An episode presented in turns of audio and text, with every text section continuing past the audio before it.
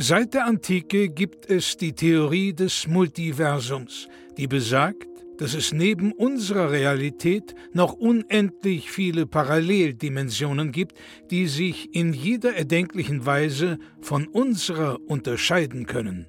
Einem Forscherteam ist es nun gelungen, Audiofragmente dieser fremden Welten zu empfangen. Doch dabei stießen sie auf ein rätselhaftes Phänomen. Unabhängig davon, wie sehr sich die Dimensionen unterscheiden, es gibt eine Konstante. Nils und Florentin haben einen Podcast. Hier werden diese Funde erstmals veröffentlicht.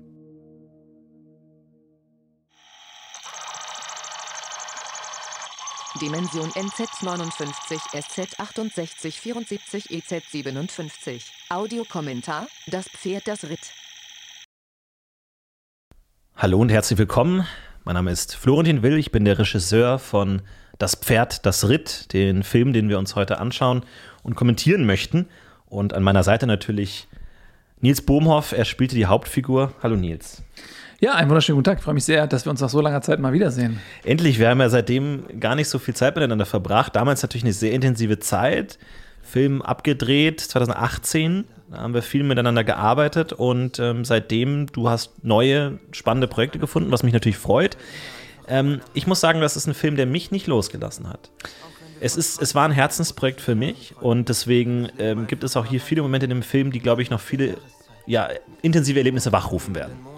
Ja, für mich ist es jetzt ein bisschen länger her. Du hast ja, glaube ich, seitdem gar keine Projekte mehr gemacht, keine anderen Filme mehr gemacht und der Film war vor allen Dingen auch sehr lange im Schnitt, muss man tatsächlich Das stimmt, ja. ungewöhnlich lange im Schnitt.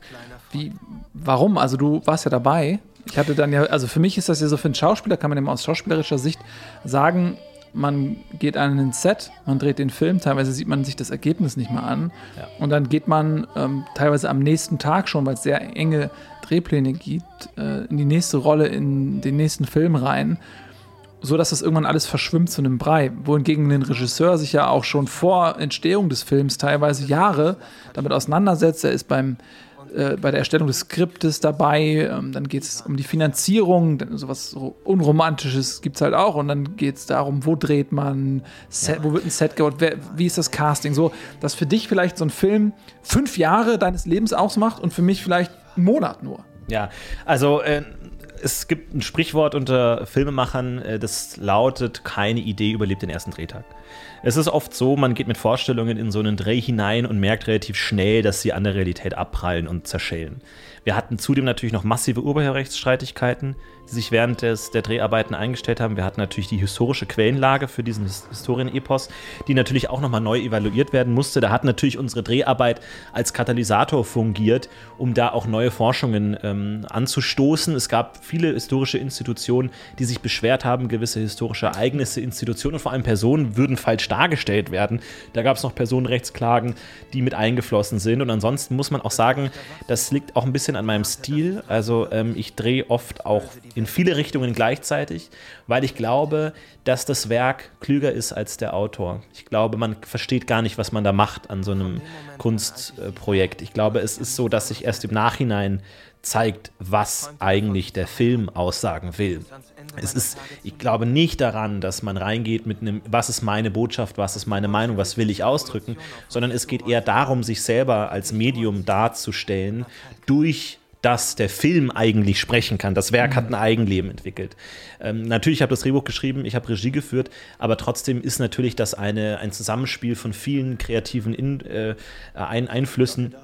Wir hatten Udo, Udo Watzlawick ähm, äh, an der Kamera, äh, wir hatten Fritz Mietsch im Bühnendesign, also wir hatten da verschiedene Stimmen, die da zusammengekommen sind. Und am Ende muss man eben auch sagen, was will der Film mir sagen? Ja, das ist wie eine Landschaft, äh, die man bebauen muss. Es, man kann sich die Voraussetzungen nicht wünschen, sondern man muss schauen, was am Ende darstellt. Lass uns doch mal direkt auf die erste Szene eingehen. Wir haben jetzt die ganzen Studiologos schon hinter uns und ähm, wir sehen tatsächlich unsere Hauptfigur Wolfgang Brev, den du darstellst. Und wir sehen ihn hier natürlich in einer, ja, Szene, die ihn charakterisieren soll. Das ist immer so eine klassische Filmregel, dass die Figur in den ersten fünf Minuten, die eingeführt werden soll, man soll ein Verständnis davon haben und bestenfalls die Sympathien erwecken. Das war bei Wolfgang Brev nicht immer leicht. Das weißt du selber. Wir sehen ihn jetzt hier natürlich ähm, an der Kuh. Also wir haben bewusst gesagt, wir lassen ihn melkend diesen Film betreten, weil natürlich auch symbolisch die Milch, das Weiße, die Reinheit verkörpert auch so ein bisschen, wie Wolfgang Brev diese Geschichte antritt. Er ist äh, sauber, er ist ein unbeschriebenes weißes Blatt, wird allerdings natürlich im Laufe der Geschichte beschrieben werden. Wie bist du rangegangen an diese erste Szene? Wir haben ja achronologisch gedreht. Mhm. Ähm, wie hast du die Entwicklung des Wolfgang Brev da ähm, dir ausgelegt? Also erstmal dieses achronologische Drehen ist natürlich als Method Actor, der ich bin, ja. schwierig, weil man so sehr sich mit dem Charakter identifiziert, dass man eigentlich diese Reise dann auch mitgeht ein Stück weit. Wenn man jetzt also mit dem Ende beginnt oder irgendwo mittendrin beginnt, dann bin ich natürlich als Method Actor dazu gezwungen, mich in einen Charakter hineinzuversetzen, der diesen Weg schon gegangen ist, den ich nicht gegangen bin. Und dann muss ich ihn hinterher wieder abschütteln, um im Beginn des Films wieder unschuldig zu sein, wenn du so willst, zumindest jetzt im konkreten Fall von äh, Wolfgang Brees. Ähm, für mich war diese Szene eine der wichtigsten. Ich meine, wir haben auch heftig darüber debattiert, wie wir das inszenieren wollen. Ähm, was ich erstmal ganz interessant war, ist, wie die Kuh inszeniert wurde. Oft ist eine Kuh einfach, die steht rum oder also die ist überhaupt nicht in Szene gesetzt. Wir haben die Kuh als das mächtige, voluminöse Tier inszeniert, die sie ist. Also wir haben da diese sehr beeindruckenden nah Nahaufnahmen gemacht. Wir haben teilweise ja auch äh, mit Force Perspective gearbeitet, sodass die Kuh noch größer wirkt, als sie ist. Und äh, dann sieht man diese feinen Härchen, man sieht die Muskulatur, die sich unter der Haut abzeichnet, sodass man erstmal wirklich die Kuh auf eine Art und Weise sieht, wie man sie in der freien Natur oder noch schlimmer eben in irgendwelchen Molkereibetrieben niemals sehen würde. Und das ist für mich schon so ein ganz wichtiger Moment, weil das eben den ähm, Besuchern im Kino auch direkt vermittelt, okay, ähm, irgendwas ist leicht anders. Also die Magie ist irgendwie leicht anders. Und dann kommt halt Wolfgang und ähm, dann zapft er eben diese Milch und er hat diese Ruhe, diesen Rhythmus, ja. Wenn du mal genau hinguckst, wie er, wie er zapft, das ist richtig das. Ich mag das auch, dass du von ihm sprichst als er. Also du kannst das wirklich komplett trennen, die Rolle und dich selbst. Also du siehst da wirklich Wolfgang Brev, den, den ja, austro-indischen Helden aus dem 18. Jahrhundert und gar nicht mehr dich selbst? Nee, auf jeden Fall. Also das muss man machen. Man, natürlich, jeder Schauspieler lässt auch immer etwas von sich selbst in die Rolle mit einfließen. Ja. Es gibt keinen Schauspieler, der zu 100% sich von seiner eigenen Persönlichkeit entkoppelt und in eine andere Rolle schlüpft. Es gab Schauspieler, die das tatsächlich mal äh, geschafft hatten, die sind aber auf der Rolle hängen geblieben. Ganz äh, großes Beispiel ist äh, zum Beispiel äh, Mareike Amaro mhm. ähm, oder auch ähm, Peter Frankenstein die dann einfach in dieser Persönlichkeit, die sie verkörperten, für den Rest ihres Lebens feststeckten, so als würde man das Bewusstsein eines Menschen auf eine Festplatte laden und in einen anderen Körper übertragen. Ja, und insbesondere bei Peter Frankenstein war es natürlich so, dass er ähm, ja, den Yeti gespielt hat mhm. ja, im, im, Film ähm, Das äh, Wollende Grauen. Und der hat jetzt Zeit seines Lebens eben als Yeti verbracht. Mhm. Und das ist halt sehr, sehr gefährlich, deswegen ja. darf man nie auf 100% gehen. Aber für mich ist es so, dass ich. Das, das resoniert total mit dem, was ich erlebt habe, weil es ist nicht nur für Schauspieler so, sondern natürlich auch für alle, die an einem Film arbeiten, dass einen dieser Film greift, dass ein Film dieser, so diese Magnetismuswirkung entwickelt, von der man nicht mehr wegkommt. Wir sehen jetzt hier die fantastische Jutta Radici, oh ja. die hier die Elisabeth gespielt hat, äh, die Ehefrau von Wolfgang Brees. An der Stelle, er muss sich ja entscheiden, Heimat, Familie oder zieht er hinaus? Wir befinden uns mitten im Austro-Indischen Krieg 1788 und natürlich Wolfgang Brev, so, so, wurde er natürlich inszeniert, scheint hier nicht wie ein Held. Das war mir ganz wichtig, dass er hier wirklich, also im Gegensatz zu dieser massiven Kuh, klein gedrungen wirkt. Und wir realisieren ja erstmal gar nicht, dass er hier nicht seine eigene Kuh melkt sondern dass hier das Melken quasi als schon als Akt, als Herausgehen aus seiner Comfortzone hier gesehen wird. Er melkt nämlich die Kuh des Nachbarn. Es entspinnt sich dieser Dialog, wo seine Frau Elisabeth ihn eben zurückrufen will und er aber sagt, nein, wir brauchen diese Milch zum Überleben. Man merkt schon, das ist eine graue äh, Persönlichkeit, die hier angelegt ist. Es ist jemand, der natürlich versucht, auch sein Schicksal zu ändern, sich nicht zufrieden gibt mit dem Platz, das, das das Schicksal ihm zugewiesen hat. Und das wird hier schon angelegt. Ganz schwer zu spielen, muss ich wirklich sagen. Und da war mhm. ich beeindruckt, ähm, wie, wie du das dargestellt hast, weil natürlich gerade bei diesen moralisch zwiespältigen Figuren man immer am Rand ist zwischen Sympathie aber einerseits natürlich, man muss verstehen, warum dieser Mann das macht, was er später in der Geschichte tun wird. Und das sind nicht immer sympathische Dinge. Es sind, sind Dinge, die aus der Not heraus passieren. Ähm, also, also, na klar, wir alle wissen, er ist letzten Endes äh, ausgebrochen sein, aus seinem Pferd aus der, aus der Umzingelung äh, der, der sieben indischen Divisionen, die da äh, bis an die Donau vorgerückt sind. Und damit ähm, natürlich dieses Pferdethema hier auch schon angelegt, so ein bisschen, ne, die Kuh. Später sehen wir hier so auch ein bisschen als Weiterentwicklung. Aber das ist natürlich ein Punkt, wo man äh, verstehen muss. Und deswegen war mir ganz wichtig, dass man jetzt hier nicht einfach sagt, ja, er gibt, er, er gibt das seinen Kindern, sondern haben wir uns dazu entschieden, er gibt die Milch seinen Katzen. Ähm, er hatte acht Katzen damals und wir sehen, er klaut diese Milch quasi vom Nachbarn, aber nicht für sich selbst. Und das war für mich die Waage, die wichtig war. Ja, er, er klaut in dem Moment, andererseits nicht für sich. Und da war der Punkt, glaube ich, wo man den Zuschauer kriegen kann. Ja, also das hast du sehr schön gesagt. Das ist die größte Herausforderung sowohl für den Schauspieler als auch für den Regisseur, dass man einen Charakter, der sich im Grunde über die Unterschiedlichkeit zur Gesellschaft definiert, ja, also er ist entweder besonders böse, besonders stark, besonders, meinetwegen auch besonders gut. Aber wenn man es nicht schafft, eine Nabelschnur zum normalen Menschen, eben zum Zuschauenden, zu konstruieren, dann fliegt dieser Charakter wie ein Heliumballon aus der Verständnisreichweite des Zuschauers. Mhm. Und diese Nabelschnur strickt man eben so, dass man den Charakter zu Beginn vorstellt als einen Menschen, ja, das könnte auch ich sein. Ja, du siehst den, ja, das könnte auch ich sein, das ist ein normaler Mensch. Und diesem Menschen passiert irgendwas und dadurch verändert er sich. Ja. Und das ist ganz wichtig, dass der Zuschauer diese Veränderung wahrnimmt, damit diese Identifikation oder diese Nabelschnur eben erhalten mhm. werden kann. Ja? Und das finde ich, haben wir mit dieser Szene ganz, ganz fantastisch gemacht. Also man sieht, ähm, man hat es ja vorher auch schon im, quasi im Intro gesehen, dieser Überflug, also bis wir dann in die Scheune kommen, wo er dann melkt, sieht man ja schon, und das wird am hinterher noch ein bisschen klarer. Dem, Im ersten Moment sieht man das gar nicht so sehr. Äh, fliegt man halt über dieses, über diese erbärmliche, äh, verfallene, ähm, über dieses alte Bauernhaus, wo er mit seiner Familie und seinen sieben Kindern wohnt und den acht Katzen. Und dann sieht man halt, äh, dass die Weide leer ist. Ne? Also da sind ja. keine Tiere mehr drauf. Die sind alle schon offensichtlich verstorben, geraubt worden, man weiß es nicht. Mhm. Und dann fliegt, diese, fliegt dieser Drohnenschuss halt weiter bis zu dieser Scheune des Nachbarn. Und ähm, da holt er sich eben die Milch. Und da, da haben wir jetzt, da haben wir auch lange drüber debattiert, ob man das dem Zuschauer oh ja, äh, zumuten kann, dass ja, man bereits an diesem Punkt ansetzt, weil da ist ja schon vorab was passiert. Wir erzählen sehr verkürzt, dass äh, ähm, Wolfgang ja schon einige Schicksalsschläge hat einstecken müssen, dass er sich gezwungen sah, okay, pass auf, ich gebe dieses Stück Zivilisation auf, um äh, beklaue jetzt den Nachbarn. Und das finde ich auch so schön, weil der Nachbar ist ja am nächsten dran, per Definition. Mhm. Der Mitmensch, mein Nächster, das ist ja der Nachbar. So, und er geht rüber zum Nachbarn und er weiß, der hat auch wenig. Und er klaut ihm das aber. Und warum macht er das? Weil er an einem Punkt angekommen ist, dass die Existenz schon sein Handeln bestimmt.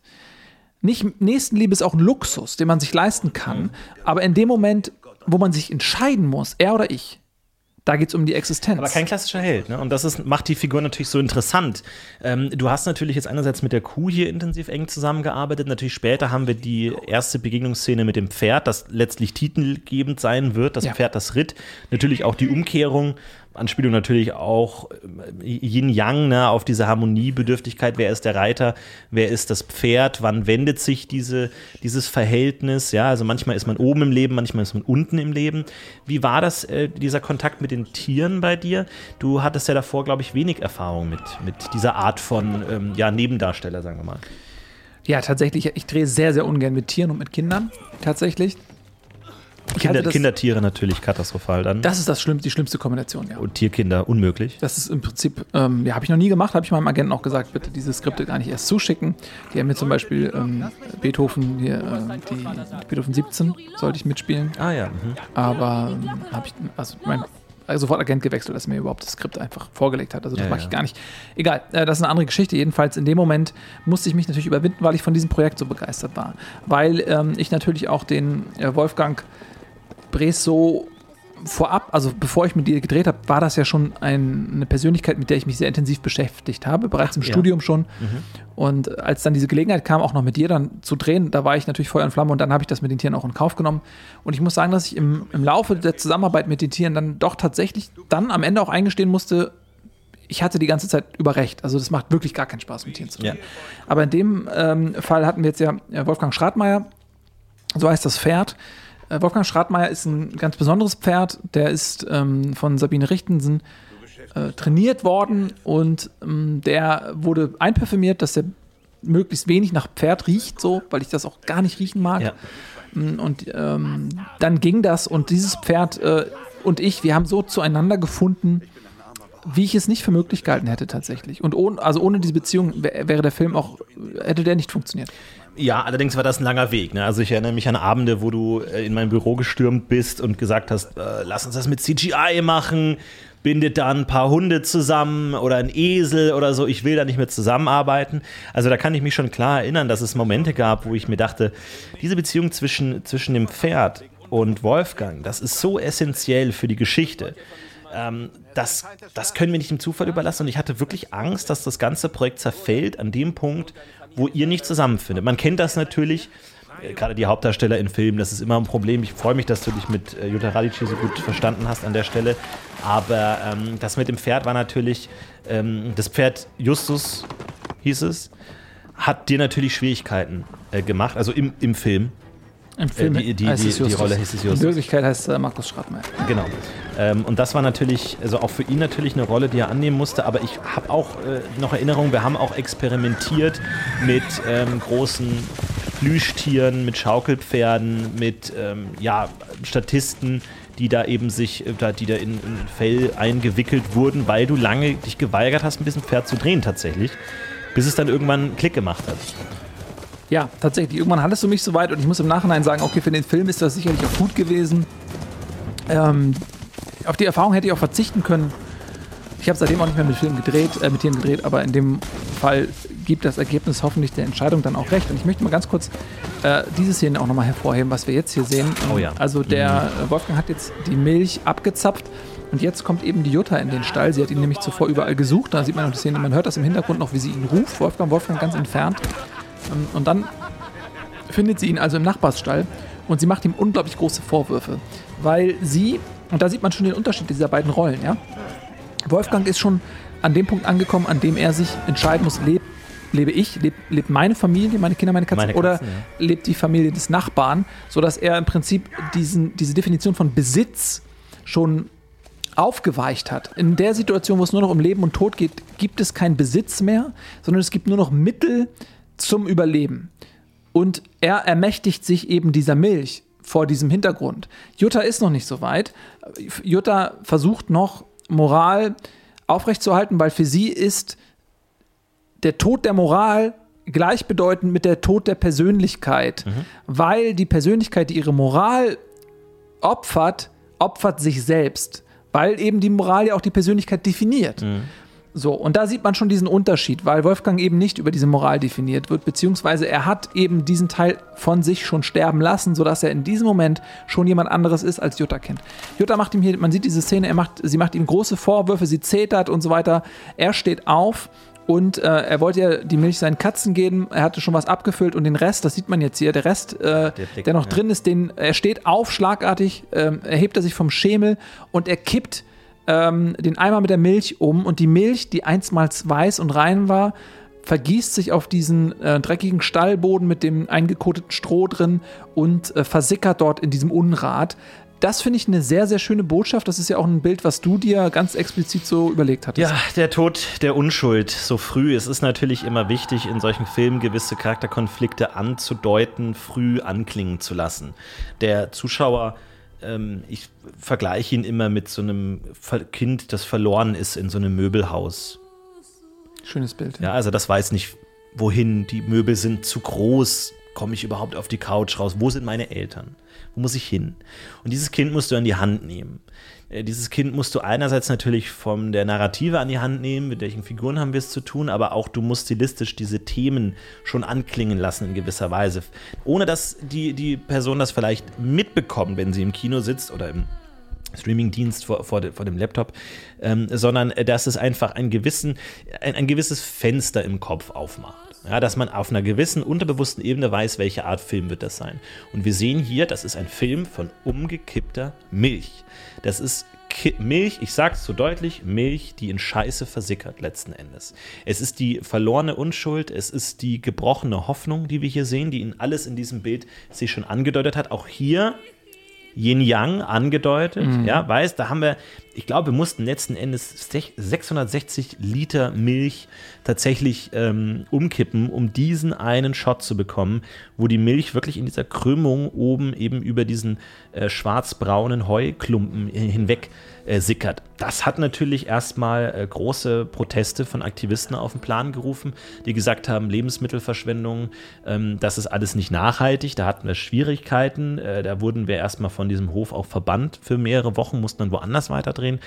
Äh, das war sehr, sehr schwierig. Das war für mich aber ganz wichtig, weil die, wie, wie, du in den Film reingehst, ist unglaublich, unglaublich wichtig. Ja. Auch um zu verstehen, was in diesem Menschen vorgeht. Du bist ein Schauspieler, der macht auch mal zu, muss man sagen. Ja, also verstehe mich nicht falsch, aber es gibt viele Schauspieler, die, die machen auf. Ja, also die, die schauen oft in die Kamera und ja, das, so, so sagt man das am Set, ja. Also die machen auf und der Zuschauer soll sich die Emotionen selber suchen. Ja, die machen eine Art Buffet auf, ein emotionales mhm. Buffet. Die, die starren in die Kamera, die stieren in die, in die Weite und ohne viel Ausdruck, in der Erwartung, dass der Zuschauer sich einfach die Emotionen, die gerade in der Luft sind, irgendwie darauf projizieren. Ja, ja aber das machst du gerade nicht. Du ja. bist sehr konkret in deiner Darstellung. Der, bei dir war es immer, und das erinnere ich mich, da habe ich gesagt, da gab es Szenen später, als wir dann ähm, diese große Floßszene haben mit der Überfahrt mhm. ähm, verfolgt äh, von, von den, den äh, nahenden Truppen und du eben über dieses Floß musst und ruderst und ruderst und ruderst und dann gibt es diesen Moment, wo du weißt, du bist in Sicherheit und du schaust aufs andere Ufer und ich habe versucht dir das klar zu machen mit diesem Du, du, siehst vor dir die sichere Zukunft, den sicheren Hafen quasi. Und bei dir war es immer so, wie genau, was sehe ich, was ist da, was soll ich ausdrücken? Und ah, es war, teilweise bin ich da der Ungeduld verfallen, weil ich gesagt habe, schau einfach in die Kamera. Der Zuschauer baut sich seine eigene Emotion in dem Moment und da warst du immer dagegen. Das fand ich, das ja. fand ich interessant. Also da haben wir auch bis zum heutigen Tage künstlerische Differenzen, muss ich ganz ehrlich ja. sagen, weil ich äh, finde es extrem billig, den Schauspieler zur Projektionsfläche der Emotionen ja, der Zuschauer zu machen. Das ist er am Ende. Nein, äh, das ist nämlich genau das Ding. Was möchtest du? Willst du äh, das Billige haben? Möchtest du einen Film haben, der alles sein kann, der quasi eine Hure ist, der, äh, der sich jedem anbiedert? Oder möchtest du einen Film haben, der für sich eine klare Geschichte hat, eine klare Message hat und die Zusehenden schauen diesen Film und wollen diese Message entdecken, unabhängig von ihren eigenen Bedürfnissen. Welche Emotionen haben sie gerade, die sie haben möchten? Nein, nein, nein. nein. Ein Schauspieler, der diese. Tut mir leid, Nils, wenn ich das sage, aber im Kino sitzen 250 Menschen und die sehen 250 verschiedene Filme. Nein. Jeder Mensch sieht seinen eigenen Film, jeder Mensch baut sich seine eigene Geschichte. Was ich tun kann, ist, ich kann nur anbieten. Da sind wir wieder, was ich am Anfang gesagt habe. Das Werk ist klüger als sein Autor. Was wir uns dabei denken, was wir aussagen wollen, ist völlig egal. Wenn der Film im Kino läuft, sucht sich jeder Zuschauer, jede Zuschauerin seine eigene Botschaft, seine eigene, sein eigenes Verständnis. Und ich habe mit Menschen geredet, wo ich mir dachte, haben wir denselben Film gesehen, die auf mich zugekommen sind und da irgendwie äh, pazifistische Tendenzen oder kriegstreiberische Tendenzen oder was auch immer drin gesehen haben, wo, ich sage, ja, das ist genauso legitim wie das, was wir damals äh, besprochen haben, bevor wir die Szene gedreht haben. Du, diese fehl dieser fehlende Mut zum Konkreten macht mich völlig wahnsinnig, weil was du in dem Fall beschreibst, ist ein Horoskop. Ja, du, das ist schön geschrieben, das liest sich gut, Leute lesen gerne Horoskop. Niemand geht raus und sagt, ja, das war mein scheiß Horoskop. Jeder sagt immer, ja, da kann ich leben mit dieser Woche. Ähm, der Mut liegt im Konkreten. Wenn ich jetzt, nehmen wir mal an, es gäbe wirklich eine Möglichkeit, die Zukunft zu bestimmen, dann versuche ich als Schauspieler ganz klar zu sagen, morgen Abend erkältest du dich, übermorgen geht's dir hundeelend und an Tag 3 isst du Brokkoli zum Mittagessen, weil es dir ein bisschen besser geht. Das ist konkret. Was du beschreibst, ist ein Horoskop. Und da kann ich als Künstler wenig mit anfangen, weil ich möchte die Figur Wolfgang Brees dem Zuschauer näher bringen. Ich möchte, dass die. Aber es gibt, es ist nicht Wolfgang Brees. Wenn wir, wenn wir dich auf der Leinwand sehen, dann ist das nicht der echte Wolfgang Brees, sondern wir haben hunderte verschiedene Wolfgang Breeses. Lass es mich anders ausdrücken. Hast du schon mal an einem schlechten Buffet gegessen? Na, selbstverständlich. Hast du schon mal an einem guten Buffet gegessen? Auch das ist korrekt. Und in beiden Situationen hast du selber entschieden, was du von diesem Buffet essen möchtest. Und trotzdem gibt es gute Buffets und schlechte Buffets. Und mein Film soll ein gutes Buffet sein, wo trotzdem ich dem Zuschauer nicht die Meinung aufzwänge, nicht sein, äh, sein, sein subjektives Erleben diktieren möchte, sondern ich möchte ihm die Werkzeuge an die Hand geben, sich das selber zu bauen. Diese Szene zum Beispiel hier mit diesem mit dem Säbel. Ja? Äh, Wir haben jetzt hier das große Feld, der indische Reiter kommt heran. Wir wissen ja natürlich, es war eine große Kampagne dort, Südösterreich, ähm, damals noch Austroösterreich äh, gewesen, natürlich ähm, auf der Suche eben nach dem Kronprinz, der geflohen ist aus der indischen Gefangenschaft. Jetzt natürlich die indischen ähm, Herrscher bis an die Donau vorgerückt. Und jetzt ist natürlich diese Frage, wo versteckt er sich? Und da wurde tatsächlich ein Reiter an jeden Bauernhof ausgesandt, um nach ihm zu suchen ist natürlich klar, dass ein Reiter nicht einen Bauernhof durchsuchen kann. Deswegen war hier, und das ist im Dialog ganz wichtig, ähm, diese Ebene des Ich bin hier als Eindringling, aber ich brauche deine Hilfe. Ein Widerspruch in sich. Und das ist auch ganz, ganz toll gespielt worden von euch beiden. Ich finde, ihr habt das super gemacht. Ähm, Erich Kraus spielt äh, den indischen Reiter hier an der Stelle. Und da ist es auch so, was man letzten Endes davon hält, von dieser Person, wie man die Motivation einschätzt, das wird ja nicht explizit gesagt. Lügt er? Will er jetzt hier die Honig um, ums Maul schmieren, um Wolfgang dazu zu bringen, zu kooperieren? Will er ihn bedrohen? Würde ihm so oder so den Kopf abschneiden? Es kommt ja zum Kampf am Ende. Ähm, das ist jedem selber überlassen. Du wolltest aber immer klar wissen, wie du das spielen sollst, was geht in Wolfgang vor, was passiert hier, was denke ich, was fühle ich, was sagen wir hier aus. Und da muss ich sagen, da habe ich dir auch einfach manchmal gesagt, was mir gerade in den Sinn kam. Weil es für mich nicht die Rolle spielt. Ja, und da ähm, ist die Ursünde, äh, denke ich, zu finden. Das, na, also du bekommst das ja auch mit, äh, da wird dann viel jetzt äh, drüber gesprochen, was ist dein cineastisches Erbe, wie ist dein künstlerischer Wert einzuschätzen, die Kunst an sich ein höchst subjektives Feld tut sich grundsätzlich immer schwer damit objektiviert zu werden. Das ist natürlich völlig klar. Aber man kann natürlich durchaus auch die Intention, die Herangehensweise an Kunst irgendwo bewerten. Und ähm, zurückkommt auf dein Bild mit dem Buffet, das ist genau eben da, wo wir beide auseinandergehen. Wir können jetzt noch verschiedenste Metaphern da bedienen, äh, aber ich bin jemand, äh, gerade wenn ich eine historische Persönlichkeit darstellen möchte, möchte ich ihr so nah wie möglich kommen.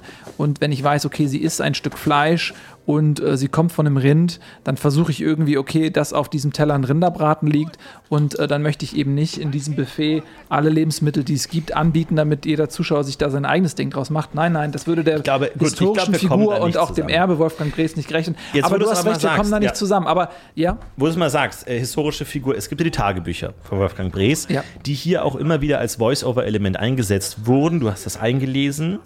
Ähm, sogar vollständig. Äh, es gibt es auch als Audiobuch äh, Ja. zu hören. Du hast die Tagebücher vollständig eingelesen, weil wir natürlich auch das als narratives Element gebraucht haben, um im Nachhinein diesen Film zusammenzuschweißen. Uns war klar, nach der ersten Drehwoche, war klar, das wird kein normaler Dreh. Ähm, wir hatten diese Tierschutzbeauftragten, wir hatten die Urheberrechtsstreitigkeiten, wir hatten dieses riesige Metal-Festival, das dann auf, dieser, äh, auf diesem Feld stattgefunden hat, von dem wir nichts wussten, die plötzlich auftauchten. Hunderte, Tausende äh, Metal-Fans, äh, wo wir gesagt haben, wir brauchen Ruhe zum Drehen, wir brauchen das Feld. Hat die nicht interessiert, wir wussten davon nichts. Ähm, gibt leider ein paar Szenen, wo hier und da ähm, im Hintergrund was zu entdecken ist. Das haben wir aber wirklich auch so geschnitten, dass das wirklich nur für das, die ganz scharfen Augen drin ist. Aber das lässt sich nicht vermeiden am Ende. Wenn der perfekte Take, und man muss sagen, du bist ein Schauspieler, der auch einfach mal so seine 20, 30 Takes braucht, um dann den einen zu liefern, der brauchbar ist.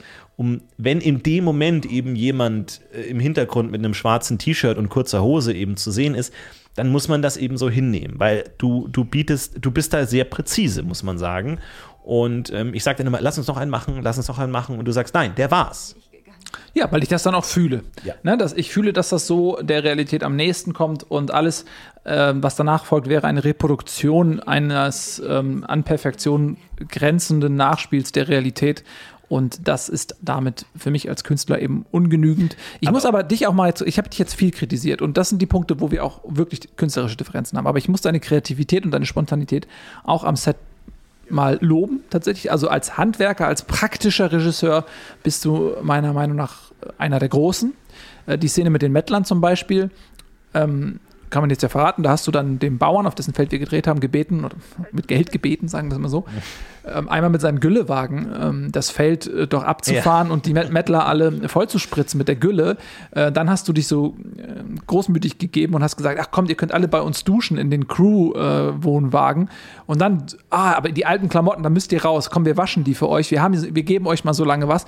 Und dann hast du denen ähm, diese Klamotten der indischen Soldaten gegeben, genau, ja. äh, sodass die dann alle auf diesem Feld saßen in diesen Uniformen. Und dann hast du das halt genutzt quasi, um so einen Lagerschuss äh, der Armee sozusagen für lau, wenn du ja, so willst. Das, ja, aber das, das braucht es eben manchmal so. Du musst aus dem Moment das Beste draus machen und das hat äh, natürlich auch einen guten Hintergrund gegeben, ähm, hier so ein bisschen die, die Dominanz de, de, de, des indischen Heers auch zu zeigen. Ähm, auf jeden Fall, das war eine wichtige Szene natürlich auch für diese Erinnerungsszenen, weil, und äh, um das kurz abzuschließen, natürlich diese Voice-Over-Szenen haben wir gebraucht, um das alles zusammenzuschweißen. Und jetzt sehen wir hier einen ganz interessanten Punkt. Der Dialog mit dem, mit dem indischen Reiter Erich Kraus, wie gesagt, ähm, phänomenal. Er ist leider von uns gegangen letztes Jahr. An der Stelle können wir hier nochmal ähm, wirklich sein, sein Werk ehren. Das ist der letzte Film, den er gedreht hat. Mhm. Wir waren sehr, er hatte gesundheitlich schon schwere Probleme tatsächlich, auch das Reiten, ähm, dieser, dieser schnelle Rittwind. Und hat aber dann noch darauf bestanden, dass der Säbelkampf äh, nicht von einem äh, Double, nicht von einem ähm, ja, Martial Arts Künstler dargestellt wird, sondern er wollte das selber geben. War natürlich für dich jetzt auch wahrscheinlich kein leichtes, mit so einer Filmlegende den Säbel zu kreuzen. Also hat man da äh, manchmal auch Angst gehabt? Wen, wen, wen versuche ich hier eigentlich abzustechen gerade? Also ich hatte so ein bisschen das Gefühl, ich kenne ähm, Erich Kraus ja natürlich schon mein Leben lang, ich bin mit ihm aufgewachsen. Wir haben seine Werke an der Schauspielschule studiert und er ist auch jemand, der sich sein, durch seine unglaubliche Konsequenz auszeichnet. Und wir wussten alle, okay, der Mann macht nicht mehr lange. Und man hat das manchmal bei so Schauspielern, dass sie zum Ende hin auch in ihrer Rolle sterben wollen. Mhm. Ne? Das ist so ein bisschen auch eine, wenn du als Schauspieler dein Leben lang in andere Rollen geschlüpft bist, ja, dann verlierst du irgendwann ein bisschen auch dieses Heimatgefühl deiner ursprünglichen Ausgangspersönlichkeit gegenüber. Mhm. Weil du ja in so viele Rollen schlüpfst, dann nehmen wir an, du hast äh, gerade als, als jemand wie Erich Kraus, der meinetwegen tausend Rollen geschlüpft ist, der Theater gespielt hat und so weiter, der hat ja die Auswahl, okay, in, in welche Rolle möchte ich ziehen? Wie jemand, der sagt, okay, ich ziehe von zu Hause aus, in welchen Ort, ich habe die freie Auswahl, wo zieh, was ist meine neue Heimat? Und manchmal ist es bei Schauspielern so, dass sie sich dann einen Charakter suchen und sagen, okay, das, das bin jetzt ich, das ist jetzt mein Zuhause. Und wenn du dann noch so ein bisschen esoterisch drauf bist, dann kann das natürlich passieren, dass du sagst, okay, ich merke, ich sterbe, in welcher Rolle möchte ich sterben? Mhm. Was ist die Persönlichkeit, in der ich diese Erde verlasse? Und ich hatte so ein bisschen das Gefühl, dass, dass das bei Erich so war, dass er hat ja nun mal diesen äh, hochdekorierten indischen Offizier, Kavallerieoffizier gespielt, schneidige Uniform, äh, dass er sich gedacht hat, ja, das ist eigentlich auch eine gute Rolle, um darin zu sterben. Sodass er diesen Säbelkampf meiner Meinung nach auf eine Art und Weise geführt hat, die mich durchaus in eine Situation gebracht hatte, dass ich ihn hätte töten können. Mhm.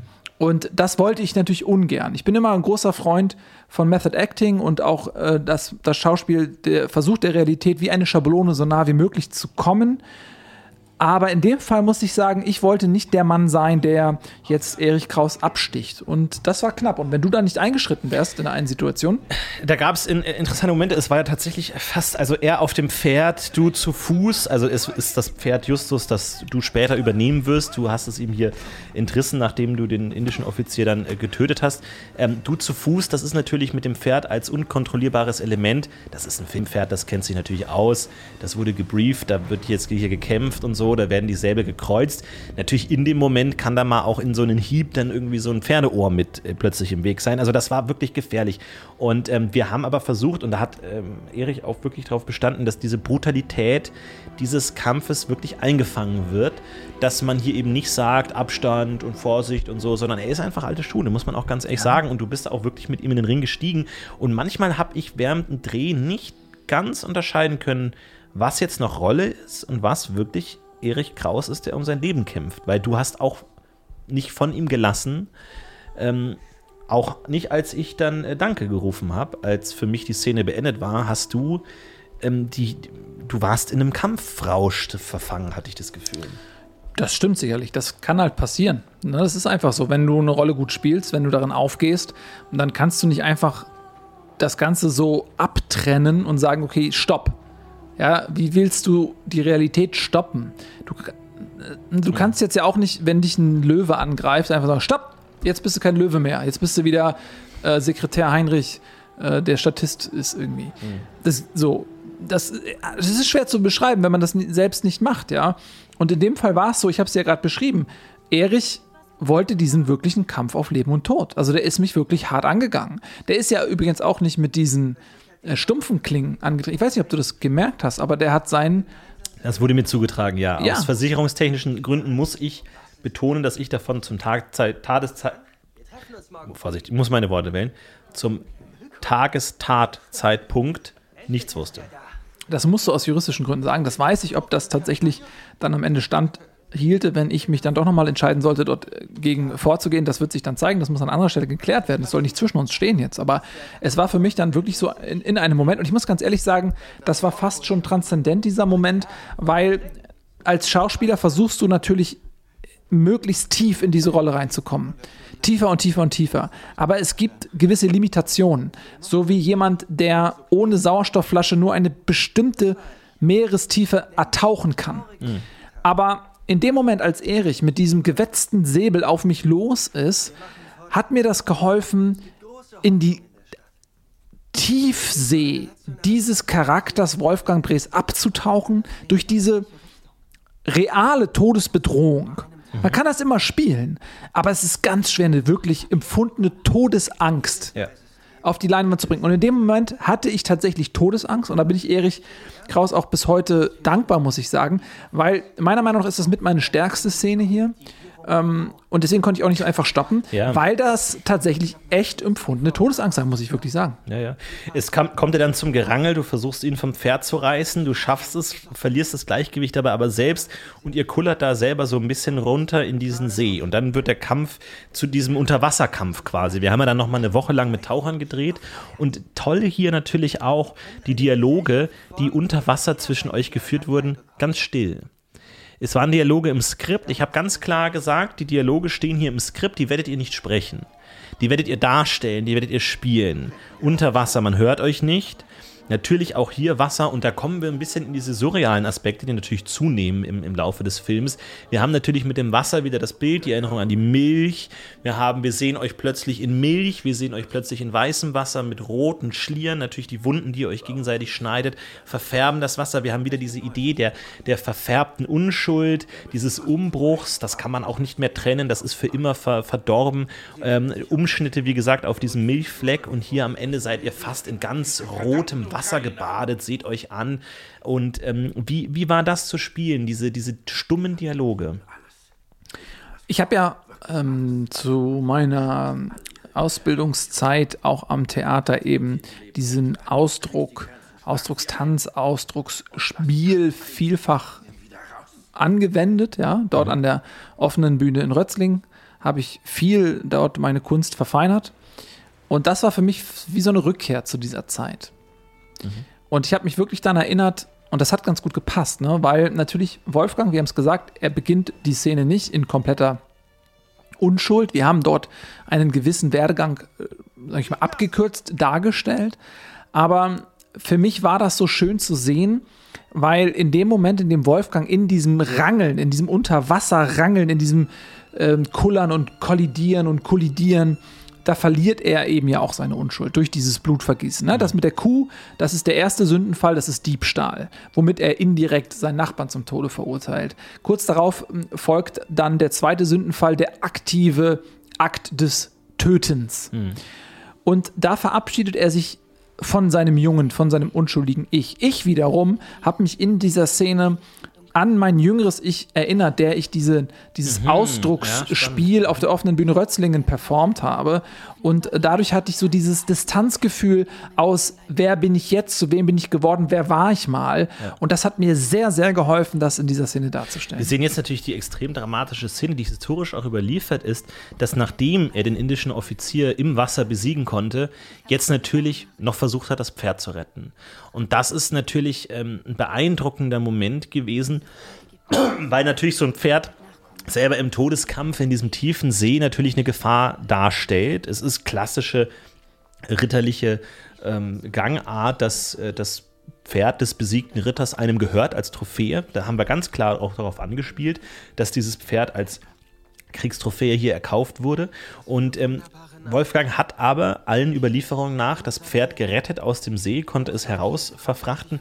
Da wir nicht wussten, wie das überhaupt möglich sein soll, haben wir hier mit einem Schnitt gearbeitet, dass wir einfach diese Szene ähm, direkt überschneiden und eben ähm, sehen, wie Wolfgang draußen das Pferd, das neben ihm liegt, in Handtücher ähm, wickelt und ihm gut zuredet und ähm, ja, natürlich auch versucht, hier eine Art Wiederbelebungsmaßnahme darzustellen. Man weiß nicht genau, wie das in der historischen Epoche dargestellt wurde, aber ähm, du versuchst hier eben auch das Pferd zu reanimieren.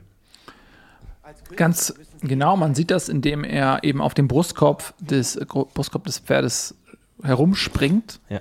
um eben das Herz wieder zum Schlagen zu bekommen, um das Wasser aus den Lungen äh, zu stampfen.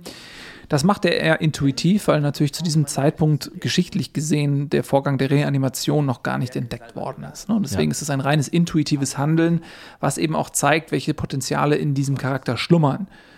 Er ist zu viel mehr in der Lage, wenn er dazu gezwungen wird, sein Potenzial überhaupt zu nutzen. Ne? Ne? Das sieht man ja auch in diesem Kampf. Er ist ja jemand, der eigentlich grundsätzlich pazifistisch ist, aber er schafft es ja und für einige zu sehr mag das vielleicht unrealistisch sein, aber er vermag es ja in einem Zweikampf diesem hochdekorierten indischen Kavalleristen beizukommen, ihn sogar zu besiegen. Und da sagt jetzt jemand, ja, aber der, der eine ist ein trainierter Soldat, ist wettergegerbt und kampferfahren und der andere ist so ein Bauer. Nee, aber die Idee ist ja eben, dass dieser einfache Bauer durch diese simplen Lebensumstände in seine Einfachheit eingekerkert wird und erst wenn die Lebensumstände ihn eben zu diesen extremen Heldentaten fast schon zwingen, erst dann kommt sein Potenzial aus diesem Gefängnis hervor und entfaltet sich in voller Größe. Das ist eben Ja. auch bei der Reanimation des Pferdes sozusagen passiert. Er schafft es und es ist im Prinzip auch notwendig, weil wir haben ja dieses unglaublich loyale, loyale Tier. Und dieses Tier war natürlich auch seinem ursprünglichen Reiter, dem Erich, sehr loyal gegenüber. Jetzt ist es schwer zu vermitteln, dass so ein Tier innerhalb von kürzester Zeit seine Loyalität einfach mal auf jemand anderen kanalisiert. Durch diesen Akt des Sterbens, das Pferd ist ja ertrunken, es ist verstorben, stirbt die Bindung dieses Tieres zum Erich. Die sind beide tot, diese Linie ist gekappt. In dem Moment, wo ich ihn zurück ins Leben hole, hole ich ihn quasi unbefleckt wieder zurück und seine Loyalität ist auf Null gesetzt und kann sich dann zu 100% wiederum auf mich übertragen, ohne dass es unglaubwürdig wirkt. Interessanterweise bei der Premiere eine der wenigen Szenen, wo es Lacher gab. Wie du da auf dem Pferd herumhoppst. Und das ist immer, das, das ist ein ganz merkwürdiger Moment, weil man mit diesem Film so viel Zeit verbracht hat. Und man denkt, man kennt ihn so gut. Im Schnittraum hunderte Stunden immer und immer wieder. Und man denkt, man kennt ihn wie, wie ein Kind, wie ein Sohn. Und plötzlich lässt man ihn auf die Öffentlichkeit los und man merkt, der wird anders wahrgenommen von anderen. Plötzlich, da, da ist ein Lacher plötzlich, der nie zuvor bei hunderten Stunden nie ankam. Ähm, wie hast du die Premiere erlebt? Das muss ja für dich, war das ein Schlag ins Gesicht hier, ähm, dass das einen Lacher erzeugt hat? Oder wie hast du das wahrgenommen? Schon, das kann man so sagen. Das kann man so sagen, weil nämlich das Schlimmste für, ähm, für einen Schauspieler und hoffentlich auch für dich als Regisseur ist ja, wenn man sieht, dass die Blicke der Menschen an der Oberfläche abprallen. Und sie sehen jetzt diese vielleicht oberflächlich komödiantische Wiederbelebungsmaßnahme, die mit einem Rumhüpfen auf dem armen Pferdebrustkorb stattfindet. Sie, das, das ist das, was sie sehen und das ist das, was sie in dem Moment fühlen. Die eigentliche Botschaft dahinter ist ja, dass Wolfgang um das Leben dieses Tieres kämpft. Ein Tier, was vor wenigen Minuten noch sein Feind gewesen ist. Ein Tier, was ähm, nicht unbedingt aktiv, aber eben durch die Lenkung seines Reiters zur Verlängerung seines Gegners wurde, wie der Schaft eines Speeres. Wo man ja auch nicht sagen kann, okay, der Speer ist per se böse, aber der Speer ist die Verlängerung des Armes, ist eine Steigerung des Tödlichkeitspotenziales meines Feindes. So hat er das Pferd eben noch wahrgenommen. Eine Minute später versucht er es zurück ins Leben zu holen und es zu retten.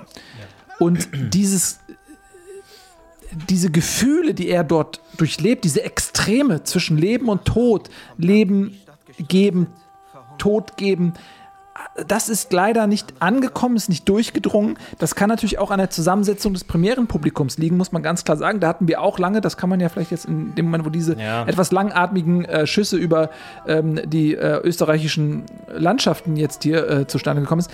Vielleicht nochmal ganz kurz darüber. Bei dir war das sehr wichtig, dass da besonders viel Prominenz, so auch Influencer und so weiter äh, bei der Premiere zugegen sind, wo ich noch gesagt hatte, wieso laden wir denn nicht Leute ein aus eher aus dem kulturell-intellektuellen Bereich? Naja, es ist ein Film, der natürlich natürlicherweise sehr schwer zu vermarkten ist. Es ist natürlich eine alte Geschichte, historisch abgeschmackt irgendwie. Wir haben versucht, das neu zu erzählen, in neuem Licht zu erzählen. Aber ähm, da komme ich eben auch aus der relativ pragmatischen Filmvermarktungsszene, die immer bei Historiendramen immer sagen, Finger weg. Finger weg, da gibt es Fördergeld hier und da von irgendwelchen Nationen, die sich hier irgendwie gut ähm, beweihräuchert dargestellt haben möchten, aber das sind äh, generell Flops. Historienfilme sind generell Flops. Natürlich geht man auch mit einem Mindset rein, dass man weiß, man wird jetzt hier nicht wahnsinnig viel Geld verdienen mit so einem Film. Das ist aber auch nicht immer nötig. Aber trotzdem haben uns die Produzenten vor allem äh, Ida Ziegelzweck, die da natürlich als Produzentin ähm, vorrangig namensgeben war, natürlich auch darauf hingewiesen, dass wir natürlich stark das Budget überzogen haben und hier natürlich jetzt Geld zurück muss. Und deswegen war für mich das eine Verzweiflungstat, hier jetzt irgendwie groß ähm, Einladungen verteilen, natürlich auch immer auf diesem äh, Briefpapier mit goldenen Beschriftungen und so, dass man hier wirklich, dass die Leute sich geehrt fühlen um die hier zu holen in das Kino in Wien, wo die Premiere stattgefunden hat. Und natürlich kann man sagen, ist das das falsche Publikum. Ich glaube, es ist aber auch wichtig, dass dieser Film Sphären erreicht, die er normalerweise über eine normale Verbreitung vielleicht nicht erreichen würde. Weil, um zu dem Lachen nochmal zurückzukommen, Lachen ist auch eine Form von Abwehr es ist auch ein Schutzschild, den man vor sich hält. Es ist auch eine Reaktion auf Dinge, die unglaublich sind. Und natürlich, wie du da ähm, rumspringst, natürlich in den nassen Klamotten, du, du dir, rutscht äh, die, die, Hose da, ähm, natürlich du springst äh, herum, Blut, Wasser, Rotz wird da geheult, du rutscht ab vom Pferdebrustkorb, hoppst da rum, versuchst verzweifelt, weinend, schreiend äh, dieses Pferd am Leben zu halten. Ich glaube, das ist eine rohe Emotion, ein rohes ein roher Kampf ums Leben, der bei Mensch, vielen Menschen einfach, das ist zu viel in dem Moment. Da muss man lachen, haha. Ähm, das ist, äh, glaube ich, einfach eine Abwehrreaktion. Interessanterweise, einzige Szene im Film, wo wir zu CGI greifen mussten, denn diese Handtücher, in die du das Pferd eingewickelt hast, da war, ich weiß nicht, ob du dich daran erinnerst, war tatsächlich eine österreichische Flagge dabei am Anfang, als wir es ja. gedreht haben. Ja, ja, Weil natürlich in der Motivierung dieser Figur auch immer die Frage nach dem Nationalstolz war und wir natürlich gesagt haben, ja, natürlich, man schaut sich diese historischen Fakten an und fragt sich, was, was bewegt diesen Mensch? Natürlich ist, ist eine Loyalität zur Krone, zum Kaiserreich. Warum setzt er letzten Endes sein Leben aufs Spiel, um auf, hinter ihm auf dem Pferd reitend durch die indischen Reihen ähm, eben den Kaiser Ferdinand Franz, also den Kaisersohn Ferdinand Franz hier durch die indischen Reihen zu, zu retten. Warum macht er das? Und natürlich muss der Nationalstolz, das, das österreichische Herz, das, das österreichische Blut durch seine Venen pumpt, hier eine Rolle gespielt haben. Und deswegen haben wir versucht, das zu vermitteln, haben eben gesagt, ja, er wickelt hier das Pferd, das im Sterben begriffene Pferd, natürlich auch dieses Kaiserreich, das eigentlich quasi immer im, im Verfaulen schon inbegriffen war, immer schon versucht hat, die alte Gloria hochzuhalten, die es schon lange nicht mehr hatte. Also ein, ein, ein jahrhundertelanger Verwesungsprozess. Natürlich ist das Totentuch hier ein angemessenes Symbol, in das das Pferd hier kurz bevor es scheinbar stirbt, ähm, gehüllt wird und dann wiederbelebt wird. Das sind ja alles Symboliken, die auf der Hand liegen. Das kam beim Publikum nicht gut an. Das war zu direkt, das war zu patriotisch, das war zu ähm, ins Gesicht, sodass wir hier tatsächlich ähm, nochmal an den Computer ran mussten und mit CGI tatsächlich diese Flagge zu einem Handtuch gemacht haben. Der einzige Special-Effekt sozusagen, also äh, digitaler Natur. Ähm, rückblickend völlig richtige Entscheidung, muss man sagen. Ja, es war vielleicht die bessere Entscheidung, aber mm, es ist auch ein fauler Kompromiss wieder gewesen. Und ähm, ich muss tatsächlich sagen, ich glaube nicht, dass alle Leute sich auch mit der Geschichte Österreichs genügend auseinandergesetzt haben. Die österreichische Flagge, um das nochmal ganz kurz zu sagen, repräsentiert ja nun eben dieses Dilemma, was wir auch in Wolfgang sehen, perfekt wieder. Wir haben in der Mitte diesen weißen Streifen und an den äußeren äh, Rändern den roten Streifen. Und da sieht man ja ganz klar, dass die roten Streifen den weißen Streifen einzudrücken scheinen. Mhm. Die roten Streifen stehen für Blut, für Chaos, für Leid. Das Weiße ist die Unschuld, das Unbefleckte. Und genauso ist es ja mit Wolfgang auch. Durch das Blut wird seine Unschuld davon geschwemmt und mhm. eingefärbt und geht verloren. Und eigentlich das Herz Österreichs ist ja dieser weiße Streifen, der es schafft, sich, obwohl er an allen Fronten sich diesem unbarmherzig vorwärts drängenden Roten entgegengestellt sieht, es trotzdem schafft zu überdauern, mhm. die Jahrhunderte zu überdauern und eine, ein fester Anker zu sein, der den Menschen Hoffnung gibt Halt gibt und definiert auch, wofür Österreich steht. Wir haben ja versucht, das darzustellen in diesem, also ihr kämpft in diesem See, wir zwischenschneiden das mit diesen Bildern in der Milch, ihr kämpft in der Milch, das Blut aus den Wunden, das ihr euch gegenseitig geschlagen habt, bildet diese roten Schlieren. Da ist ja die österreichische Flagge schon drin. Ähm, das war Symbolik, die natürlich bewusst gewählt war, aber da war es dann, glaube ich, einfach zu direkt. Und ich glaube, das ist eine wichtige, eine wichtige Lektion äh, wenn wir über Symbole reden und Metaphern. Es darf nicht zu konkret werden. Und da sind wir tatsächlich wieder bei unserer Ausgangsdiskussion, mhm. dass du gesagt hast, ähm, die Botschaft soll konkret werden. Ich glaube, wenn die Botschaft und das, was man ausdrücken will, zu konkret wird, verliert es an, an an Effekt. Aber da bin ich bei dir. Weil es einfach zu, zu abgegriffen, abgedroschen ist. So, es muss dann doch noch die Transferleistung möglich sein, dass es eben aus dem Abstrakten heraus sich entwickelt in jeden Zuschauer hinein. Da bin ich bei dir. Äh, wobei natürlich der Aspekt des Patriotismus genau auch dieser Oberflächlichkeit gehört, wenn man so möchte. Äh, Patriotismus ist kein tiefgreifendes Gefühl. Es ist etwas sehr Plumpes, etwas sehr einfach hervorzurufendes, was ähm, ja archaische Bedürfnisse bedient. Ne? Es genau, es ist exakt es das, aber ein, ein, Paradoxon zwischen oberflächlich und tief verwurzelt gleichzeitig. Genau, was ich damit aber sagen möchte, ist, dass eben dieses Gefühl des Patriotismus so einfach zu haben ist, ähm, wie auf der Oberfläche äh, tot treibende Fische, die man sich einfach nur nehmen braucht. Wohingegen eben tiefere Emotionen, komplexere Sachverhalte eher aus der Tiefe herausgearbeitet werden müssen durch eine Angel zum Beispiel oder mhm. durch einen Harpunentauchgang. Ja. So, und deswegen kann man Kescher. natürlich auch, Kescher würde in dem Fall auch gehen, aber diesen Patriotismus kann man daher auch, denke ich, so plump und plakativ darstellen, weil er das eben auch ist und gerade die Differenz, die Distanz zwischen diesem Bild und den restlichen Bildern ist ja eigentlich genau das, worum es auch geht. Und man muss dazu sagen, dass Wolfgang Breest ja überhaupt nicht wusste, dass er Österreicher ist. Er war ja ein ganz einfacher Mann, er lebte dort auf dem Bauernhof. Ähm, was schert es ihn, in wessen Grenzen er dort sein kleines Leben führt? Das ist ihm im Grunde total egal. Aber er wird ja erst in diese große Welt hineingeworfen und entfaltet sich dann vor diesen Aufgaben auch zu seiner wahren Größe. Und was ich so interessant finde, ist, und ich, da bin ich Patriot, ich bin gebürtiger Österreicher, dass er eben in diesen Bildern schon diesen Patriotismus, er begegnet ihm, ohne dass er weiß, dass er ihn fühlt. Und das zeigt eben aus, dass dieses österreichische Nationalgefühl überall ist, auch da, wo man nicht weiß, dass es ist, weil es so tief verankert ist. Mhm. Verstehst du? Ja. Ja, es ist auf jeden Fall äh, im, ein interessanter Diskurs und der Film wurde in Österreich natürlich auch zwiespältig aufgenommen. Natürlich, wir haben da viele Stücke gesehen, die geschrieben wurden, viele Leitartikel, die das Ganze verrissen haben, natürlich auch aufgrund ähm, der Audioprobleme, die der Film leider beim, ähm, bei der Premiere hatte.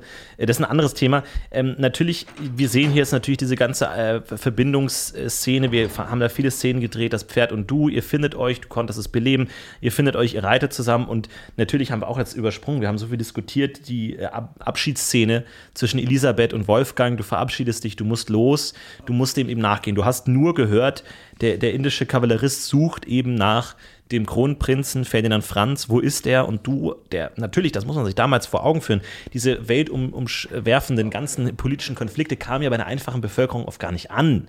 Und ähm, plötzlich sieht dieser Mensch, da ist die indische Armee plötzlich im Lande ähm, und er, er hört den Ruf zu den Waffen, der gar nicht so deutlich ausgesprochen wurde. Trotzdem entscheidet er sich auf eigene Faust. Er ist kein Offizier, er ist kein Adliger, er ist kein, kein Militär, er ist nicht reich. Trotzdem entscheidet er für sich in diesem Moment, ich werde Ferdinand Franz retten, wo auch immer er sich befindet. Ich werde ihn finden, ich werde ihn retten. Ich werde das, was die gesamte indische Armee nicht geschafft hat, werde ich alleine schaffen. Und bis heute fragt sich jeder Historiker, wie kam es zu diesem Entschluss? Wie kam es zu diesem Heldenmut, der in diesem einfachen Mann entstanden ist? Ich glaube, es ist eine Frage, die wir nie beantworten können.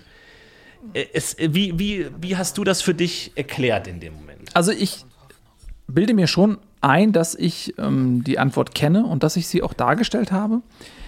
Und zwar ist der springende Punkt der, dass natürlich Wolfgang Brees die schillerndste Heldengestalt ist, die Österreich je hervorgebracht hat. Mhm. Und alles, was verkürzt gesehen wird, ist am Ende, was die Leute sehen wollen. Und da sind wir wieder bei deinem Buffet. Wir sehen diesen äh, in der Geschichtsschreibung Wolfgang Brees rettet Ferdinand Franz, er schlägt fast schon überhöht, eigenhändig die komplette indische Armee zurück, ja, bei dieser Donauschlacht. Und im Grunde rettet er die Existenz nicht nur Österreichs, sondern ganz Europas vor den ähm, indischen Invasoren. So erhöht wird er dargestellt, aber das Motiv war nie dieser Patriotismus oder ein Verständnis davon, die österreichische Kultur oder Nation oder seine Werte retten zu müssen vor einem Eindringling. Das ist genau der Punkt. Sondern die Motivation Wolfgang Brees ist eine ganz, ganz einfache eine andere. Er lebt auf dieser einsamen Farm. Er sieht sich dem Tod gegenüber. Er sieht sich der Sinnlosigkeit gegenüber. Er geht zu seinem Nachbarn, um diese Milch zu klauen. Seine Frau Jutta hindert ihn daran, sie macht ihm Vorwürfe. Er sieht sich als Mann in einer Situation, wo er nicht mehr weiß, wie er dem Tod gegenübertreten soll. Weil dieser Tod ein Phantom ist. Wir hatten ja diese Kartoffelkrise ähm, die jetzt in Österreich gar nicht national hervorgetreten ist, sondern ausschließlich auf dem Hof von Wolfgang Brees. Gab es diese große genau. Kartoffelkrise. Lokal sehr eingeengt. Sehr eingeengte Kartoffelkrise. Er ähm, wusste nicht, wie soll ich dieser Krise entgegentreten. Er fühlte sich impotent dieser Krise gegenüber. So, was jetzt passiert ist, und da kommt er fast wie die Jungfrau zum Kinde, dieser große Konflikt, den er dann sucht, Dort findet er auf einmal seine Potenz zurück, weil dort hat der Tod ein Gesicht und einen Namen. Die Vielzahl der indischen Soldaten, die in Österreich einmarschieren will.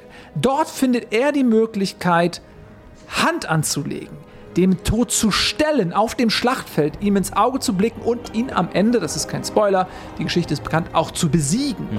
Und dort wird er eben von dieser impotenten Gestalt, die handlungsunfähig ist, auf diesem kleinen Gehöft, dort kommt er eben zur Entfaltung und kann eben in den direkten Kampf gehen. Und das ist der Grund. Das ist eine schöne Aussage auch über Heldentum an sich, dass Helden natürlich verehrt werden Helden sich selber aber vielleicht gar nicht als Helden sehen, weil Wolfgang Brees hätte sich, glaube ich, nach Eigenauskunft nie als Held bezeichnet.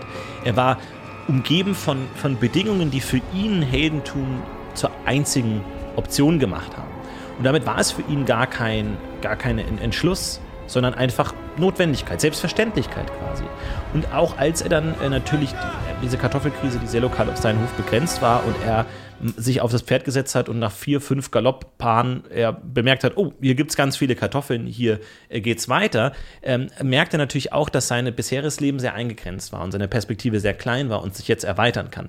Wir kommen jetzt zu der Szene, wo er tatsächlich Ferdinand Franz findet und natürlich die Frage, wie das zu inszenieren ist, ist nicht leicht, denn du bist der Thronfolger Ferdinand Franz, du wirst nach Indien verschleppt, bist dort gefangen, brichst aus, kehrst zurück in deine Heimat. Hinter dir die sieben Divisionen der indischen Armee überfluten da Europa und du musst dich verstecken. Wohin? Wo versteckt man sich?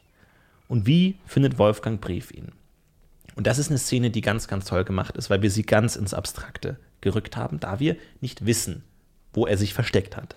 Bis heute wird vom österreichischen Kaiserhaus tatsächlich bis heute dieser Versteckort geheim gehalten.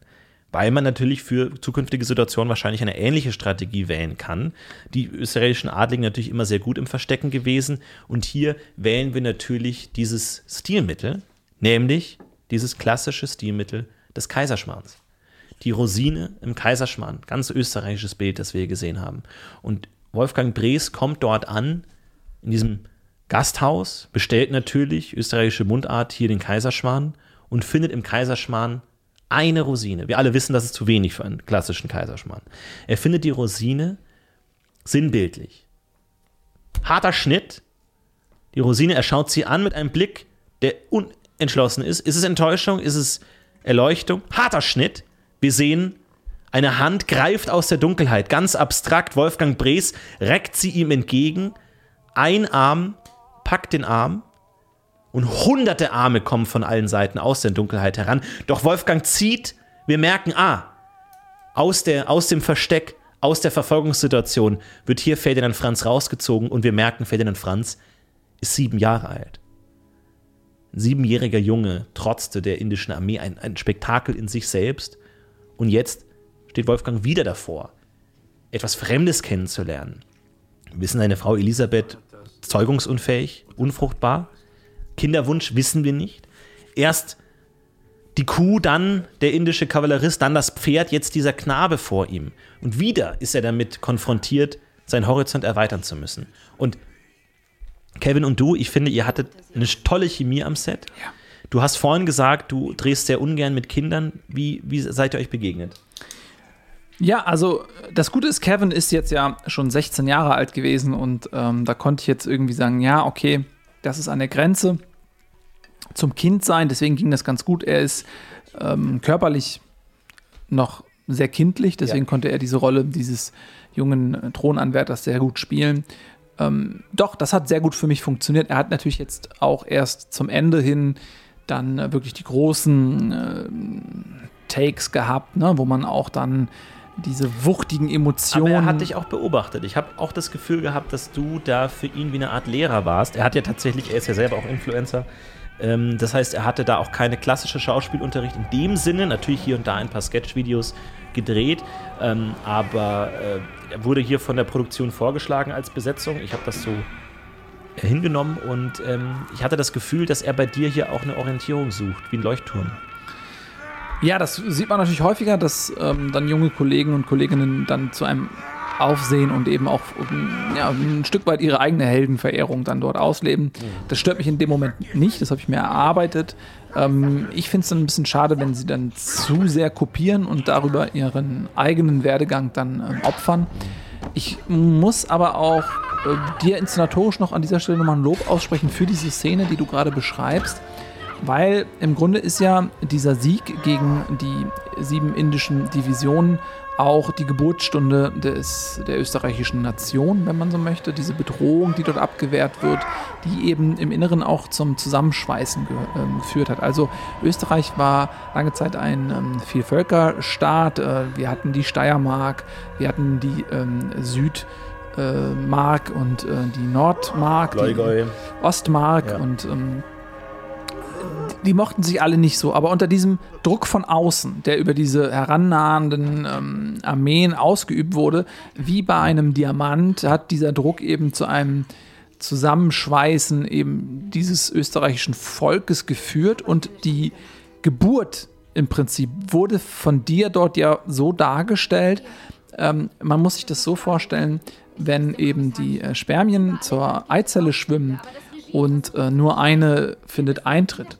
So ist ja diese Szene mit diesen ganzen Händen, die du gerade geschildert hast, die wir ja gerade gesehen haben, äh, wo sich dann diese ganzen Hände in Richtung des Kronprinzen ausstrecken, aber es ist diese eine Hand äh, Wolfgang Brees, die als erstes ihn zu packen bekommt, so wie eben das erste Spermium, was sich durch die harte Schale der Eizelle äh, frisst. Und er kriegt quasi diesen österreichischen Samen. Und das ist ja auch ein Thronfolger per Definition. Er ist der Samen, der dann aufgeht im, in seiner Rolle als Monarch. Später dann, äh, zieht ihn heraus Er zieht ihn heraus. Also Wolfgang Brees als Geburtshelfer mhm.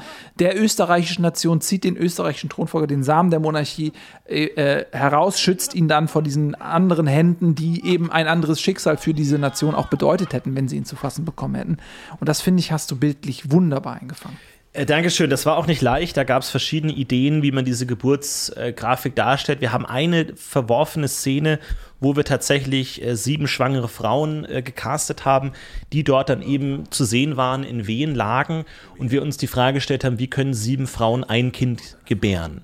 Es gab verschiedene Ideen, dass wir sozusagen ähm, sieben Geburten gezeigt haben, wo bei jeder Geburt nur ein, ein Körperteil geboren wird, also ein Arm, ein Bein.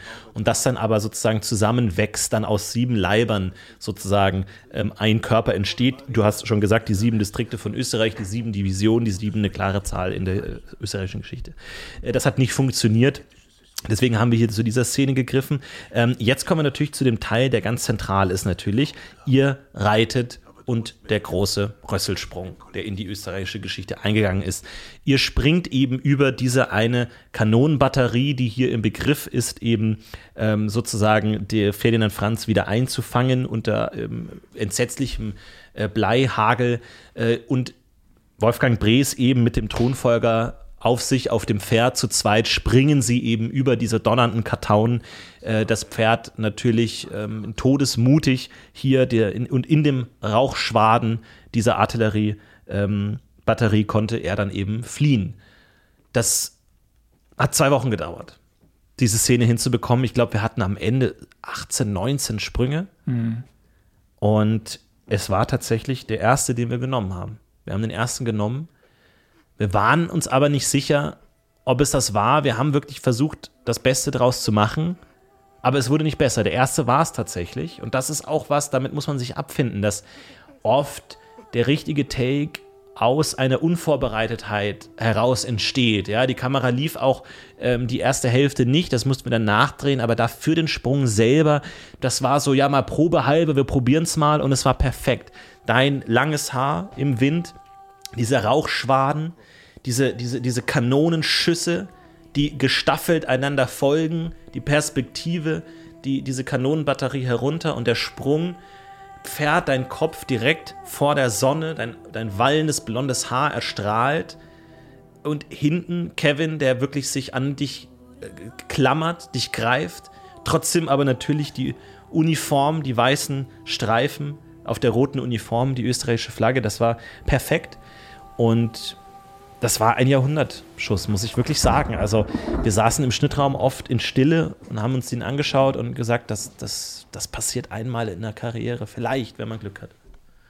Ja, ähm, freut mich sehr, das, ähm, das zu hören. Es ist natürlich oft so, dass in der Realität eine Person ein erstes Mal in eine Situation kommt. So, wenn du das jetzt nachdrehst, dann kommst du beim ersten Mal zum ersten Mal in mhm. diese Situation. Mhm. Das ist per se immer authentisch. Je häufiger du es versuchst, desto mehr bist du in der Situation, es nachspielen zu müssen. Klar fühlst du dich in den Abläufen sicherer. Du weißt genau, okay, wo ist der Sprungpunkt? Ähm, ja, wo gebe ich meinem Pferd die Sporen und sage, hier musst du abspringen? Von welchem Winkel reite ich an? Wann ähm, mache ich mich gerade im Sattel? All die Dinge bekommst du mehr und mehr drauf. Fühlst dich sicherer damit es wird irgendwie gefühlt sauberer im Spiel. Hm. Aber wird es ja. auch authentischer? Und da ist die Antwort ja. nein. Und deswegen Punkt, ist natürlich ja. das erste Take grundsätzlich das ehrlichste. Und deswegen freue ich mich immer, es gibt ja auch Regisseure, ähm, Jutta Krummnagel beispielsweise, die nur mit einem Schuss dreht. Die hat diese Ein-Schuss-Politik, mhm. die dreht alles nur einmal und ähm, das funktioniert nicht immer. Ne? Teilweise hast du dann auch hinterher merkst, okay, da war ein Tonspratzer drauf oder die Kamera lief nicht richtig oder zu spät oder so, dann gibt es manchmal so Logikfehler in ihren Filmen. Aber das ist eben die Konsequenz daraus. Gut, Jutta Kummernagel hat jetzt natürlich auch nicht die äh, Medienstiftung Österreich, Medienstiftung Tirol ähm, im Rücken, die natürlich da gewisse Anforderungen hat. Aber hier sehen wir, das Pferd, die Hufe landen auf dem Gras. Wir sehen im Hintergrund nur Rauch, alles, die Rauchschwaden verschlingen quasi alles. Das Bild einnehmend wird dieser Rauch hier entwickelt und wir sehen aus dem Huf entwickelt sich eben langsam grafisch der Name Nils Bohmhoff. Wir gehen über in den Abspann. der selber nochmal zwölf Minuten dauert. Wir wiederholen Kernszenen aus dem Film und haben deinen Namen satte 40 Sekunden lang in der Bildmitte stehen, als aus Respekt für deine aufopfernde Arbeit an diesem Film, aber auch vertraglich, weil du uns äh, juristisch dazu gezwungen hast. Ähm, aber ein schöner Abschluss für den Film, würde ich sagen. Ein, ein Moment, der in Erinnerung bleibt. Absolut. Also finde ich auch, bekomme ich jetzt noch Gänsehaut, wenn ich das jetzt so sehe. Mhm. Man könnte es fast noch ein bisschen länger gesagt, stehen lassen. Genau. Eigentlich die normale Regel ist pro Schauspieler zwei Sekunden für eine Hauptrolle, eine Sekunde für eine Nebenrolle. Du hast gesagt, 40 Sekunden ist bei dir Minimum. Ja, das, das Amtsgericht Zürich hat hier einen Richtspruch gefällt. Ich werde das nicht, zumindest nicht öffentlich äh, ankreiden. Aber so endet der Film und wir sehen den Abspann. Ja, fantastisch.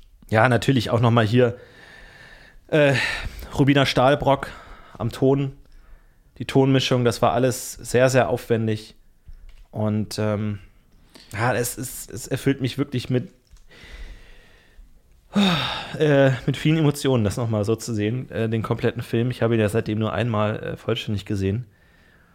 Und wir hören natürlich die Akustikversion des neuen Songs von, von Kevin, der hier als, als mittlerweile als Influencer arbeitet, der auch äh, Songs rausgebracht hat.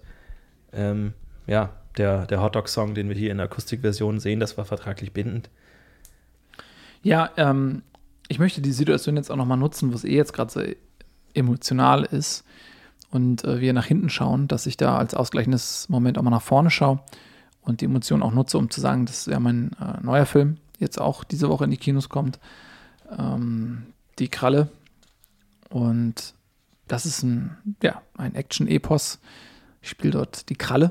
Das ist ein, äh, ja, Actionheld. Genau, ab jetzt im, nächste Woche ganz, im Kino. Ganz toller Film ähm, von Jakob genau.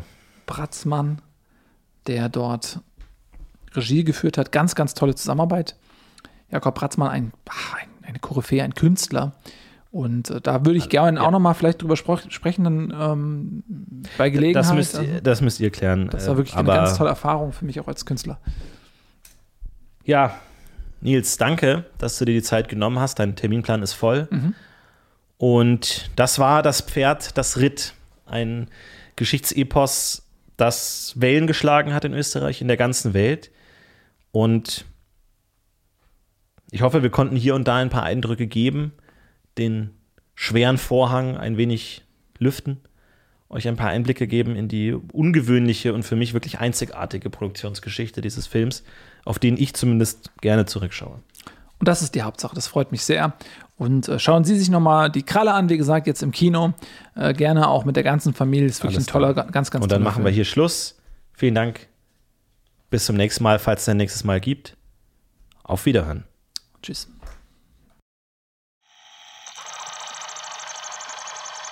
Übertragung beendet. Sie verlassen Dimension NZ59 SZ68 74 EZ57. Audiokommentar: Das Pferd, das ritt.